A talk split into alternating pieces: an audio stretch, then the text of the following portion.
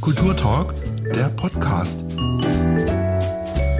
Herzlich willkommen zu einer neuen Folge vom Kulturtalk im Union Square. Und ich freue mich heute ganz besonders über Bernhard Leonardi. Hallo. Hallo. Er ist 1963 in Saarbrücken geboren, Organist, Kirchenmusiker und Dirigent. Das kommen wir noch, gehen wir noch genauer drauf ein. Also hat sehr viel, viele Hüte auf. Ähm, die Leonardis, das darf man sagen, sind eine Musikdynastie hier in Saarbrücken. Der Vater Robert Leonardi ist bedeutender Pianist, Musikprofessor und Gründer der Musikfestspiele Saar. Die Mutter Malerin, die Schwester Eva Maria Sopranistin und die Tochter trainiert den Chornachwuchs in St. Johann. Äh, wie kann man sich einen typischen Sonntag im Haus Leonardi vorstellen vor in deiner Jugend, sagen wir es mal so?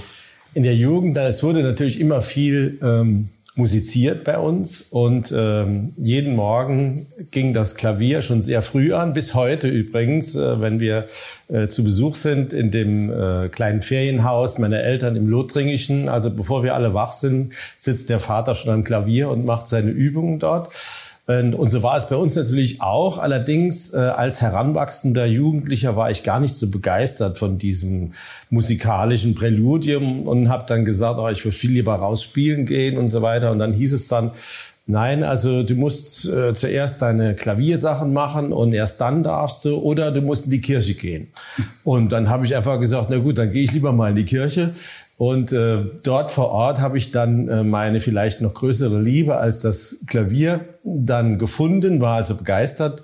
Ähm, damals in Thomas More, Saarbrücken, eine ganz schlechte Orgel, aber dennoch dieses Gefühl, eine Gemeinde führen zu können, Mhm. Musik zu machen mit einer äh, vielleicht noch höheren Dimension. Äh, das hat mich sehr fasziniert und äh, das war ein, ein guter Einstieg. Und dann habe ich dann viel nachher mit meiner Schwester zusammen, als wir schon Chöre hatten und dann das Vokale dazu kam, haben wir immer Schallplatten gehört und dazu dirigiert und versucht, kleine Musiken zu machen. Und es war einfach etwas ganz Natürliches. Mhm schon viel angerissen. Das müssen wir alles nach und nach jetzt aufarbeiten. Äh, ich frage mal anders. Äh, hattest du jemals eine andere Wahl, als Musiker zu werden? Nein, ehrlich gesagt keine Wahl. Ich wollte aber immer großer Unternehmer oder etwas anderes äh, werden, wo man vielleicht nicht so mühsam sein Geld verdient. Das war vielleicht im Hintergrund äh, dann doch vorhanden. Allerdings, glaube ich, hat man mit der Musik auch etwas Tolles. Ich war zum Beispiel äh, damals in meinem äh, Mädchengymnasium die erste Jungenklasse. Und wenn man da Klavier spielen konnte, das war schon ein hohes Gut. Also man kann das auch ausnutzen. Und heute bin ich auch froh, dass ich mit Kunst und Kultur doch auch einiges bewegen kann. Und das ist das, was einem dann auch seine Daseinsberechtigung gibt. Mhm. Jetzt ist der Soundtrack eurer Familie ja durchaus eher klassisch geprägt, sagen wir es mal so. In deiner Sturm- und Drangzeit, sagen wir so 78 bis 81, kam der Punk auf als äh, Reaktion auf die damals kopflastige progressive Musik, mhm. äh, Rockmusik. Hattest du auch eine rebellische Phase äh, oder war der Weg tatsächlich auch hier vorgezeichnet? Also man muss das ein bisschen aus unserem Zusammenhang sehen. Ähm, auch damals war es nicht leicht, als klassischer Künstler zu überleben. Und insofern war alles andere, was klassische Musik war, für unsere Familie ein bisschen eine Gefahr für die Existenz. Okay. Also man hat das dann gehört, man hat das vielleicht auch schön gefunden, aber es ziemte sich einfach nicht, das jetzt irgendwie laut zu machen in seinem Zimmer. Äh, und äh, ich habe dann versucht, äh, in der klassischen Musik da ein bisschen auszubrechen, indem ich Olivier Messiaen oder moderne Musik, also auch was ganz anderes gehört habe und in diese Richtung mehr gegangen bin, auch das französische Repertoire mir ähm, erobert habe.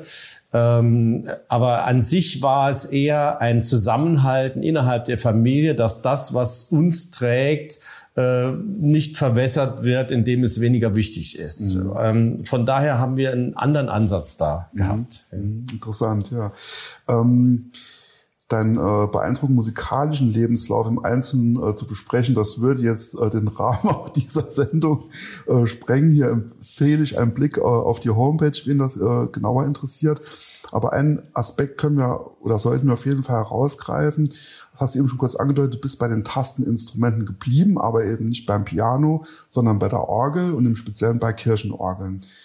Warum, woher kommt diese Faszination? Also diese Faszination zur Kirchenorgel hat an sich äh, verschiedene Ursachen. Zum einen ist es natürlich so, dass man sich irgendwo von einem Vater auch abheben muss. Man muss etwas anderes machen. Ähm, es war für mich sehr schwierig, die Stücke, die ich lernen sollte, schon in Perfektion immer vorgespielt zu bekommen. Und jeder musste ein bisschen seinen eigenen Weg suchen. Und auf dem Orgelfeld war ich selbst derjenige, der experimentieren konnte, der sich mit den verschiedenen Orgelschulen beschäftigt, der sein ganz eigenes Reich äh, geschaffen hat. Ähm, faszinierend äh, fand ich auch immer ähm, die sakrale Musik. Also ich fand es immer äh, unglaublich äh, berührend, dass man damit so viel die Seele der Menschen auch ansprechen kann, so viel Trost spenden kann. Ähm, die Orgel hat ja auch einen ganz anderen Klangcharakter als ein Klavier. Die Orgel hat ein bisschen etwas mit Ewigkeit zu tun oder mit etwas, was für immer bleibt mhm. und was für immer wichtig bleibt. Und äh, dann ist es auch etwas, man fühlt sich in einer Orgel ein bisschen so wie in einem Flugzeugcockpit. Mhm. Und äh, ich äh, liebe ja auch sehr die alten äh, technischen Geräte, also von alten Autos bis zu alten Flugzeugen und so. Man kommt sich da ein bisschen wie in einem äh, Cockpit vor und äh, die verschiedenen Knöpfe, alles sind äh, wie Chorsänger oder wie Instrumente, die dann agieren, je nachdem, welche Stimmen man zusammenzieht. Und das war eine große Faszination. Ich habe also stundenlang in der Kirche St. Michael, diesem großartigen deutsch-romantischen Instrument, ganz alleine verbracht. Damals war die Orgel noch ganz kaputt und habe versucht, meine Klangfarben da äh, zu erdenken, mein eigenes Klangreich geschaffen. Und es ist ein bisschen wie ein Maler, der einfach experimentiert mit diesen verschiedenen Farben. Und das war bei der Orgel einfach viel mehr für mich möglich als auf dem Klavier. Mhm.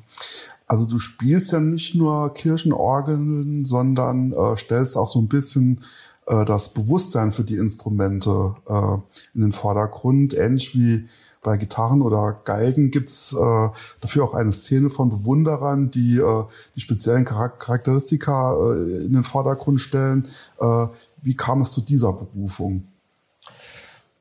Ich glaube, der Orgelspieler ist auch immer derjenige, der ein Stück weit in der Geschichte gräbt.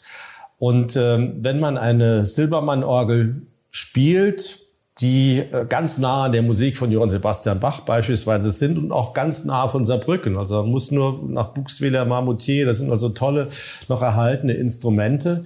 So ist es auch immer ein Stück Rückblick in die Geschichte. Das heißt, ähm, jedes Orgelwerk hat immer mit Komponisten zu tun. Jede Orgel ist für eine Epoche ganz besonders gut. Und das war eine unglaubliche Faszination. Und das ist bis heute das, was die Orgelspieler umtreibt. Äh, einfach auf authentischen Instrumenten diese Musik zu spielen, ist ein unglaubliches Erlebnis. Man äh, steht wie vor einem Bild und äh, wird von einem Bräugel in eine Bauernhochzeit hineingezogen des 16. Jahrhunderts. Ähnlich ist es so, dass einem die Augen aufgehen, wenn man auf authentischen Instrumenten eine bestimmte Musik spielt. Und das ist ein ganz frappierendes Erlebnis, fast eine äh, ja, eine Zeitenfolge oder ein Zeitenrückblick, wo man äh, in eine andere Epoche sich hineinversetzen kann. Und äh, das gibt einen unheimlich viel. Das finde ich sehr spannend. Und diese Erlebnisse versuche ich einfach auch weiterzugeben. Mhm. Hast du eben kurz angedeutet, wie sind wir in der Region in Sachen Kirchenorgeln eigentlich aufgestellt? Also das Saarland, Saarbrücken hast du auch mal als Orgelland und Orgelstadt bezeichnet. Äh, was gibt's da noch? Welche Standorte würdest du vielleicht sogar hervorheben? Also es ist ganz interessant, unsere Region äh, ist schon an einer Schnittstelle vielleicht der, der größten beiden Orgelschulen, die es gibt. Ich sage mal die deutsche und die französische. Und äh, hier gibt es äh, Instrumente wie in keiner anderen Region, und zwar Instrumente, die zweisprachig sind. Also hier gibt es Instrumente, die äh, Grundstimmen haben, die meistens deutsch geformt sind, die auch in deutschen Akzent haben. Äh, und dann gibt es dazu kommen französische Zungenstimmen, oftmals, die diesen schmetternden, heroischen, napoleonischen Charakter aus Frankreich dann in sich tragen. Und äh, das sind ganz spezielle Twitter, die es hier nur so gibt, äh, von Freiming, Embourgeau, äh, gibt es ja ganze Schulen von Albert Schweitzer hat diese Orgeln ja mit erdacht, dieses Deutsch-Französische irgendwo zusammenzubringen. Es, zwei Völker treffen hier aufeinander und vereinen sich auf das äh, Wunderbarste. Und dann gibt's aber auch Dinge, dass zum Beispiel äh, in, in Metz die berühmte Cavaillé-Orgel dort so französisch und so schmetternd ist, wie es keine andere französische Orgel ist, einfach weil das unter deutscher Besatzung war und weil man äh, einfach zeigen wollte, Frankreich ist noch da. Mhm. Und äh, also da spiegeln sich einfach auch äh, ganz grandiose äh, geschichtliche Zusammenhänge. Und ähm, das macht einfach Riesenfreude. Ja. Mhm. Also spielt die Geschichte eine große Rolle und äh, das feine Ohr erkennt dann auch äh, entsprechende Unterschiede. Ja. Nicht nur das feine Ohr. Also ich glaube, wenn man das äh, jemand einfach die zwei verschiedenen Trompeten vorspielt, die deutsche Trompete und die Trompete Harmonique, die überschlagend dann mit einem ganz anderen Glottisschlag anspricht, ähnlich wie äh, die französische Sprache auch ist, oder dann die spanischen Trompeten, die fast wie aus dem Rachen heraus klingen, mhm. ähm, ist das äh, ganz einfach zu hören. Man muss einfach nur den, die nebeneinander stellen. Ja, und Weg auch mal erklärt bekommen. Ja. Ähm, du hast vor einigen Jahren äh, die Intendanz der Musikfestspiele Saar von dem Vater übernommen. Äh, was war das für ein Prozess? Ist es ihm leicht gefallen, die Staffel zu übergeben? Äh, wie war das für dich? Hatte ich die Aufgabe beeindruckt oder war der Übergang eher fließend, weil du da eh schon irgendwie immer mit dabei warst? Also ich habe mich ähm, in der Hochphase meines Vaters in Sachen Musikfestspiele eher zurückgehalten, weil ich ganz genau wusste, dass er etwas das äh, hat, äh, haben meine Eltern aufgebaut mhm. und die haben das wirklich von klein aufgebaut. Die waren damals zu zweit und die Klos mussten vor dem Konzert geputzt werden und äh, die Karten abgerissen. Also es war wirklich eine äh, Handarbeit damals noch. Mhm. Es ist dann immer größer geworden und Gott sei Dank ist dann dieser wunderbare Förderverein dann auch gegründet worden, der erst dann aus einem großen ehrenamtlichen Engagement das auch mitgetragen und mit unterstützt hat. Und natürlich war irgendwann die Frage, wie geht es weiter mit den Musikfestspielen? Ähm, und äh, ehrlich gesagt habe ich mich auch nicht unbedingt darum gerissen, weil so etwas, was sehr groß war, dann weiterzuführen mit eben solchem Erfolg unter anderen Voraussetzungen, ist nicht immer eine ganz leichte Aufgabe. Äh, und ich habe ja auch noch viele andere Sachen. Ich war ja auch äh, öfter in, in Korea zu, als Gastdozent. Also es gibt andere Dinge, die mir auch sehr viel bedeuten und, und Freude gemacht haben. Allerdings ähm, kamen dann sehr viele Stimmen aus dem Land heraus, gerade auch aus der Bürgerschaft oder aus Firmen und so weiter. Nein, wir brauchen hier im Saarland auch so etwas wie Musikfestspiele dieser Fasson. Wir äh, brauchen hier etwas, wo auch internationale Künstler hineinkommen. Das ist etwas Wichtiges für unser Land, dass wir uns weiter auszeichnen, auch als Hochkulturstandort, nicht nur als Hochschulstandort oder beides zusätzlich im Idealfall. Äh, und äh, du musst das machen. Du bist der Einzige, der hier die Verbindungen auch zu den Unterstützern hat. Und das ist sicherlich auch etwas, dass man äh, einfach eine gewisse Vertrauensbasis hat, die über Jahrzehnte gewachsen ist, auch mit den Unterstützern, mit den Institutionen, mit den Sponsoren, mit den Chören, mit den Leuten, die das irgendwie aufrechterhalten. Ähm, das ist keine leichte Aufgabe, aber ich glaube, das äh, ist etwas, was ich noch am ehesten gekonnt habe. Insofern lief das auf mich zu und ich habe mir dann aber ein neues äh, Team gesucht, ähm, mit denen ich da vorangehe. Das ist wirklich, es sind junge, dynamische Leute, die mir auch sehr viel äh, vom Hals halten. Also ich kann dort nicht 24 Stunden im Büro sein, sondern ich muss mich da auf meine Leute verlassen können. Und da haben wir da in kurzer Zeit doch äh, sehr viel Neuerungen eingeführt und etwas Neues aufgebaut, äh, so dass wir im Moment da sehr gut unterwegs sind. Aber natürlich mache ich mir auch schon meine Gedanken, wie sieht so etwas aus, wenn man das vielleicht dann nicht mehr so macht? Ähm, kann einfach dieses große Erbe auch meiner Familie, auch dieser Institution Musikfestspiele, die es ja jetzt schon über 30 Jahre gibt, irgendwie weitergeführt werden. Und das wäre so, so mein Ziel, wo ich auch darauf hinarbeite. Mhm. Und ähm, was machen die Musikfestspiele Saar im Vergleich zu anderen Musikfestspielen aus? Gibt es da eine besondere Handschrift oder etwas, worauf ihr besonders bei der Programmierung Wert legt? Also ich glaube, eine neue Handschrift ist äh, sehr gut zu erkennen. Ähm, wir haben ja versucht, nachdem ich die Musikverspiele übernommen habe, einfach ganz andere Gruppen in den Blick zu nehmen. Einmal war es die New Generation, einmal waren es die Neophytes, also die Neueinsteiger. Wir alle wissen, wie schwierig es ist, äh, neue Leute für etwas zu gewinnen, das sie vielleicht noch nicht so kennen. Das ist ein Prozess, das ist ein Weg, da ist man nie immer 100 Prozent erfolgreich. Aber ich glaube, wir konnten doch da schon einiges tun.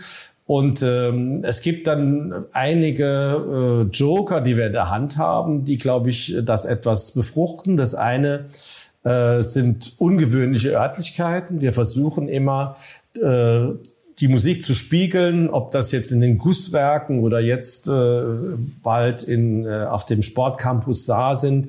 Auch dort kommen wir noch mit ganz anderen Gruppierungen zusammen. Wenn wir hier in den Orientmarkt gehen, äh, sind völlig andere Leute äh, als in der Kongresshalle oder warum nicht in den deutsch-französischen Garten oder all diese Sachen. Und im jetzigen Festival trifft ja dann ähm, der filigrane Mozart auf den überharten Gitterrost. Also es gibt dort äh, so verschiedene Gruppierungen. Das ist ganz wichtig. Dass, dann müssen wir uns, glaube ich, auch eine Marke als Marke etablieren. Da sind wir dran. Wir versuchen also das äh, deutsch-französische Klassikmusikfestival zu werden. Das können andere Regionen, die viel mehr Geld, viel mehr Möglichkeiten haben, einfach nicht.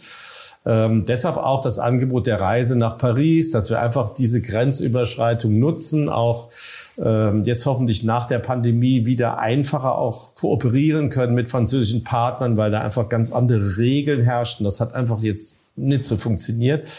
Ähm, ich hoffe auch, dass ähm, die Landesregierung erkennt, dass zu einer Schaffung einer Marke einfach dazugehört, auch eine, eine kontinuierliche Kooperation zu haben, dass man nicht jedes Jahr wieder was völlig Neues erfinden kann, sondern dass man, um äh, hier Kulturarbeit erfolgreich zu machen, Leute von auswärts zu locken und das Saarland schön darzustellen, einfach diese Kontinuität auch braucht. Äh, das ist ein Anliegen, da arbeite ich auch dran. Ähm, und das sind so Neuerungen, natürlich auch mit Bundesjazzorchester oder mit Dingen, die vielleicht jetzt nicht nur Richtung Streichquartett gehen, äh, da etwas äh, neues Publikum zu schaffen. Ähm, aber das weiß er, als letzter Schlüssel ist es noch nicht, aber wir sind auf einem guten Weg. Mhm. Äh, das mit Paris, genau das wollte ich noch aufgreifen. Das, also es gibt viele äh, Überraschungen dieses Jahr, ähm, aber ihr packt quasi, weiß nicht, 200 Leute in den Bus und fahrt nach Paris und tretet dort auf. Ganz einfach. So einfach hört sich das an und so einfach wird das ablaufen. Ähm, Gut ist, dass ich äh, von jeher äh, gute Kontakte auch nach Paris habe, denn Paris ist die Orgelstadt, die mit großen Komponisten auch zu tun hat und äh, meine ehemaligen Lehrer sind ja dort nach wie vor äh, tätig auch, ähm, so dass wir einfach äh, da offene Türen hatten und ein wunderbares Konzert in der Madeleine-Kirche haben werden mit der Symphonie aus der neuen Welt. Dann in der Église Saint-Roch, das ist die Kirche des Louvre und der Künstler. Dort wird mein äh, guter Freund Vincent Rigaud auftreten. Dann Daniel Roth an der größten Cavalcoll-Orgel der Welt, aber auch an äh, dem wunderbaren ähm, Memorial de la Déportation von Père das ja auch eine besondere äh, ähm, Affinität zu der Region hier hat, werden wir etwas äh, zum Besten geben. Die Musikhochschule wird dort auftreten mit einem mehrsprachigen Gesangsprogramm. Da freue ich mich schon sehr. Und die Idee ist, dass Paris und das Saarland wirklich nicht weit voneinander entfernt sind. Äh, und da äh, wollen wir kulturell einfach die Kräfte zusammenziehen, bündeln. Das hat schon mal gut geklappt in Verdun, wo wir einfach auch äh, ein tolles Friedenskonzert hatten, wo die Hälfte der Saarländer da war. Die erhoffen uns das auch von Paris und äh, haben auch so eine Idee, das im nächsten Jahr äh, noch auszubauen, aber da darf ich an sich jetzt noch nichts verraten. Okay, dann lassen wir uns auch nur überraschen. Äh, das Motto der diesjährigen Musikfestspiele ist Orientierungen. Geplant sind über ein Dutzend Konzerte, die eine Brücke schlagen wollen zwischen Orient und Okzident. Ähm, aktueller kann man ja eigentlich äh, nicht sein. Welche, welche Rolle kann die Musik spielen bei der Verständigung der Völker und Kulturen? Also die Inspiration zu diesem Motto kam an sich durch Gerhard Richter und seine fantastischen Fenster, an denen die Musikfestspiele auch keinen kleinen Anteil haben, dass das ermöglicht worden ist. Denn dort erkennt man eine wunderbare Verbindung von äh, orientalen Motiven und christlichen Symbolen in einem Fenster. Äh, und das gab uns den Anlass zu sagen, wir könnten doch so etwas äh, Kulturen machen mit diesem Festival. Äh, dass das jetzt so eine allzu grausame Aktualität äh, gelangt hat, war uns natürlich vorher nicht klar. Dennoch ist es, glaube ich, ganz wichtig, dass wir hier mit der Kultur Zeichen setzen. Ähm, ich habe eben mich noch mit anderen Kollegen ausgetauscht. Wir wollen also auch noch andere Aktionen starten. Letztlich kann die Kultur natürlich helfen, ähm, äh, seelischen Schmerz zu lindern, Betroffenheit auszudrücken, aber natürlich sind die Hände einfach gebunden. Wir kommen an die Entscheider da wenig ran. Wir können äh, versuchen, äh, das war auch ein Anliegen, dass wir jetzt die ganzen russischen Menschen nicht völlig aus den Augen verlieren. Ich glaube, das wäre das falsche Signal, dass wir plötzlich keinen Tschaikowski mehr hören und, und keinen Tolstoi mehr lesen und äh, das alles jetzt völlig zumachen. Ähm, dagegen müssen wir uns auch wehren. Ich glaube, die Kunst und Kultur äh, ist nie reaktiv, sondern ist sehr aktiv und vielleicht immer einen Schritt vorausdenkend. Und das ist im Moment etwas, was, was mich auch persönlich umtreibt, dass wir äh, versuchen, jetzt diese Brücken aufrechtzuerhalten, selbst wenn Brücken im Kriegsgebiet zerschlagen werden, ich glaube, das ist eine große Aufgabe, die Kultur äh, und wo ich auch selbst viele Freunde in, in St. Petersburg haben, die am äh, am Telefon vielleicht nicht das sagen können, was sie wirklich denken. Also das macht einen schon betroffen. Äh, und da muss man mit seiner ganzen kulturellen Kraft und Energie reingehen. Die Möglichkeiten sind natürlich begrenzt. Andererseits sind die Möglichkeiten von Musik, unglaublich groß, Menschen auch zur Umkehr und zu anderen Dingen zu bewegen und äh, ein äh, Klavierkonzert von Rachmaninow gespielt von einem deutschen Orchester vor auch furchtbaren Entscheidern in Russland kann sicherlich da auch vielleicht irgendetwas bewegen. Mhm. Das wollte ich jetzt auch in der nächsten äh, Frage noch mal ein bisschen aufgreifen. Du kennst dich auch sehr gut mit russischen Komponisten aus. Äh, russische Musiker haben sich auch von ihrem äh, Präsidenten klar distanziert die Tage. Ähm, du hast sogar einen Brief an die Außenministerin äh, geschrieben. Ähm, was Musik leisten kann, haben wir jetzt schon äh, besprochen. Russische Musiker, äh, Musiker und Musik sollte man auch wahrscheinlich besser nicht ausschließen hat sich Annalena Baerbock zurückgemeldet schon?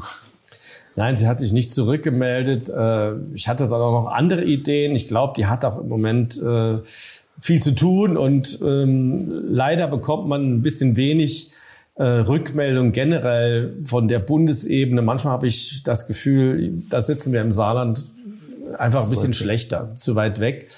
Ähm, aber nichtsdestotrotz bleibe ich da dran und ähm, denke auch, äh, man muss jetzt alles versuchen. Äh, man muss also auch die Leute, die man jetzt mit einem Bashing überzieht, ob das jetzt Gergiev oder Schröder ist, ähm, zu Recht, aber dennoch auch ist, da ist noch eine Chance, Einfluss zu nehmen auf einen verrückten Menschen. Man muss im Moment alles Mögliche in die Waagschale werfen.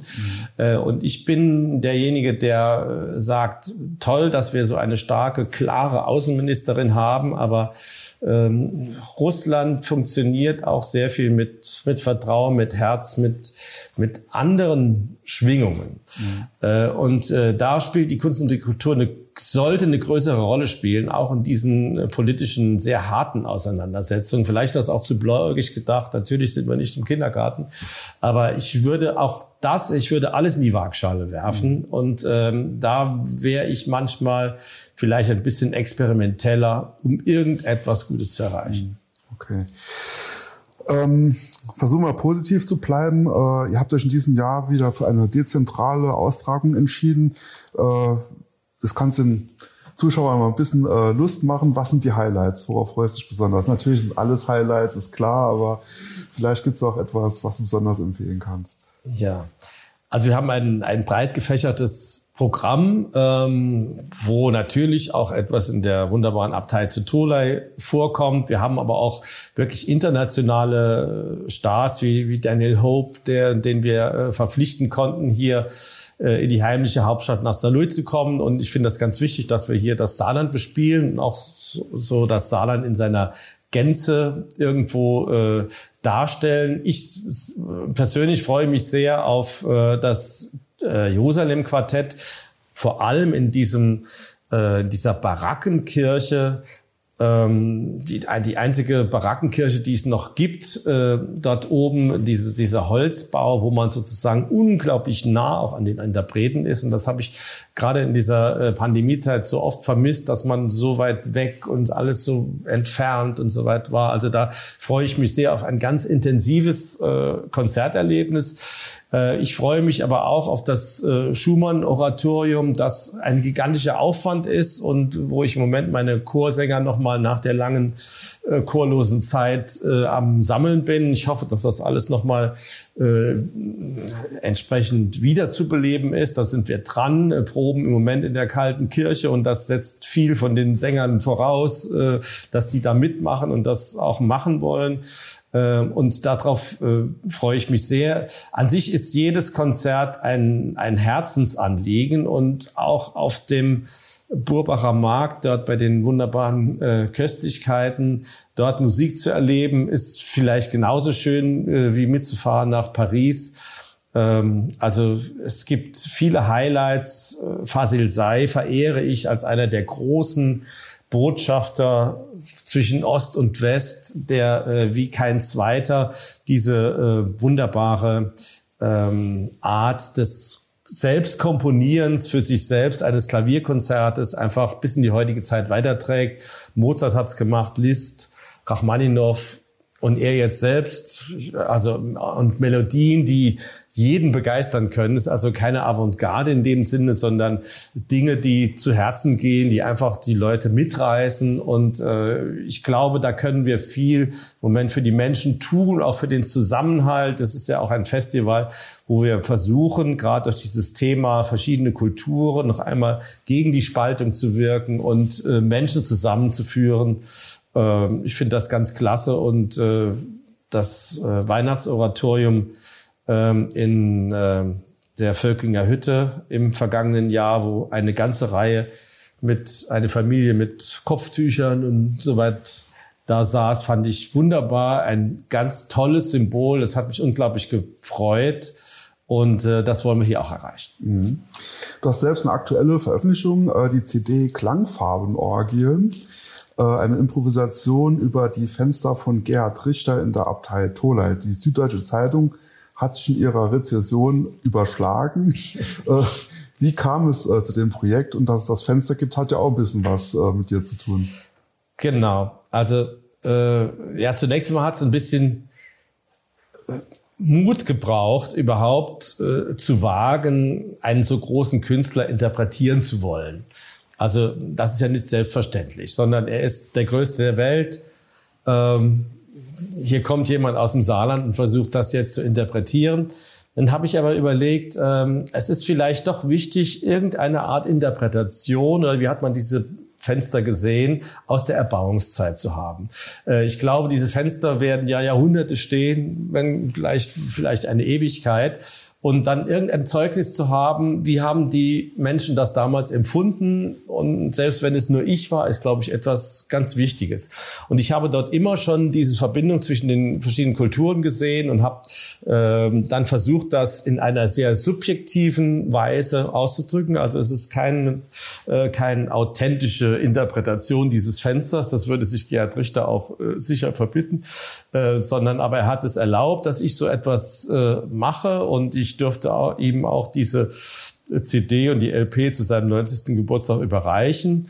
Ähm, habe noch keine Rückmeldung, aber das ist vielleicht auch ein gutes Zeichen, dass es also soweit äh, soweit gut ist. Ich bin ja mit ihm in einem vertrauensvollen Kontakt und äh, letztlich, äh, was mich dazu bewogen hat, ist auch ein bisschen, dass wir dem Zufall eine Chance gegeben haben und ich damals einfach Gerhard Richter angeschrieben habe in dem Kontext. Wir haben hier äh, das älteste Kloster der Welt, das aber nach einer Zukunft, nach einer Daseinsberechtigung sucht. Wir haben jemanden, der das wieder aufbaut, die finanziellen Möglichkeiten dazu gibt. Aber wer verirrt sich hier ins Saarland und äh, könnten Sie nicht wie Henri Matisse äh, damals dem Schwesternkonvent in Vence eine Zukunft geschenkt hat, uns helfen und äh, dann hatte ich ihn am Telefon, er hat gesagt, Herr Leonardi, es tut mir sehr leid, es ehrt mich, dass Sie an mich gedacht haben, aber ich habe gar keine Zeit, ich habe zu viele Projekte, ich bin zu alt, vergessen Sie es. Und außer dem Kloster im Tola im Saarland, nein. Und dann war irgendwie so eine ganz große Kunstpause, nenne ich es mal. Und dann, dann hat er gesagt, außerdem weiß ich gar nicht, wie groß diese Fenster sein sollen. und äh, noch heute habe ich äh, diese auf meiner auf meinem Anrufbeantworter diese Sentenz vom von Gerhard Richter selbst. Mir das manchmal so meiner Freude an. Und äh, der Zufall, der Heilige Geist, das Glück oder einfach das Glück des Tüchtigen haben da vielleicht nachgeholfen. Trotzdem äh, können wir alle zusammen stolz sein. Mhm, auf jeden Fall. Ähm, wir haben in der gleichen Nachbarschaft gelebt. Unser, ähm, uns hat als Kinder auf dem Weg zur Grundschule vor allem äh, immer der, der äh, Papa imponiert mit der, mit der vollen Haarpracht. Und er ist, glaube ich, damals mit einem alten Mercedes äh, da noch rumgefahren, wenn ich es richtig in Erinnerung habe. Ich weiß nicht mehr genau. Ähm, äh, alte Autos sind auch Hobbys, äh, ist ein Hobby, das du auch verfolgst. Ähm, ja. Hat das auch was mit den Orgeln zu tun, dass dich so die Geschichte interessiert? Äh, oder wie kam das? Also äh, ich glaube, die Organisten, die leben immer wie im Museum ein bisschen. ich habe also auch zu Hause, äh, ich habe so ein historisches, oder ich sag mal wir, äh, ein historisches Haus äh, von 1912 und da ist jede Türklinke original und äh, das ist mir ganz wichtig, dass man so, es gibt mir auch Impulse und äh, Denkanstöße, wenn ich äh, in einem Gebäude bin, wo, wo eine Historie äh, zugegen ist. Das Gleiche spürt man auch in Kirchen oder selbst in Konzertsälen, wer da musiziert hat. Oder ich glaube, da hat man ein bisschen feines Gespür dafür, dass das so ist. Ähm, die Autoliebe ist, glaube ich, eher ein bisschen ein Ausgleich. Ich selbst kann kaum etwas an einem Auto schrauben. Es ist eher die Faszination der Technik, die Faszination des Klanges, aber auch die Faszination der Form. Mhm. Also ich bin da äh, sehr äh, von eingenommen. Ich erkenne auch in einem Auto äh, immer ein äh, erstes Thema, zweites Thema, eine Verarbeitung, eine Conclusio. Also die, diese ganzen Design-Sachen sprechen mich sehr an und ich bin also auch jemand, der ständig auf jeden Flohmarkt der Welt äh, hinausfahren muss und dort nach besonderen Dingen sucht. Ähm, es wird immer fast zu viel. Äh, meine Miriam zu Hause sagt schon, wo willst du das alles nur unterbringen? Jetzt haben wir irgendwie das in den Schrank gestellt und so weiter, damit es nicht ganz so konfus ist. Aber dieses ähm, der Jäger und Sammler in mir, der wird wohl nicht so schnell erlischen und äh, das ist etwas, was mir Freude macht und ich versuche da Geschichte, die Vergangenheit und die Zukunft ein bisschen zusammenzubringen. Ja, ja wenn man Kirchenorgeln sammeln wird, dann wäre es noch schlimmer. Das ist noch also, schlimmer, genau. Ja. Bleibt dann bei den Autos. Ähm, mit den Musikfestspielen äh, hast du dieses Jahr wahrscheinlich erstmal genug zu tun. Dürfen wir uns noch über weitere Projekte in diesem Jahr freuen? Ja, also ich, äh, wir werden ja jetzt die Musikfestspiele in diesem Jahr äh, nochmal im Mai, Juni durchführen. Äh, wir hatten dann im letzten Jahr ein äh, wunderbares Projekt in Weltkulturerbe, wo wir äh, gegen die Pandemie ein Ausrufezeichen eines einer Weihnachtsmusik gesetzt haben. Äh, und das kam sehr gut an. Es waren sehr viele Menschen da, obwohl an sich äh, man alle Leute gesagt haben, äh, nicht hingehen, besser zu Hause bleiben. Und die da waren, war wirklich also ganz beseelt. Das wollen wir auch dieses Jahr nochmal machen. Vielleicht auch nochmal in diesem Spagat Weihnachtsoratorium eins bis drei in der Basilika und vier bis sechs dann dort zu machen, an einem ungewöhnlichen Ort. Das heißt, auch die Kirche nochmal irgendwo rauszutragen in ein anderes äh, Ambiente scheint mir im Moment ein, ein ganz wichtiger Weg zu sein, dass wir äh, nach draußen gehen und äh, Neues machen, Neues experimentieren.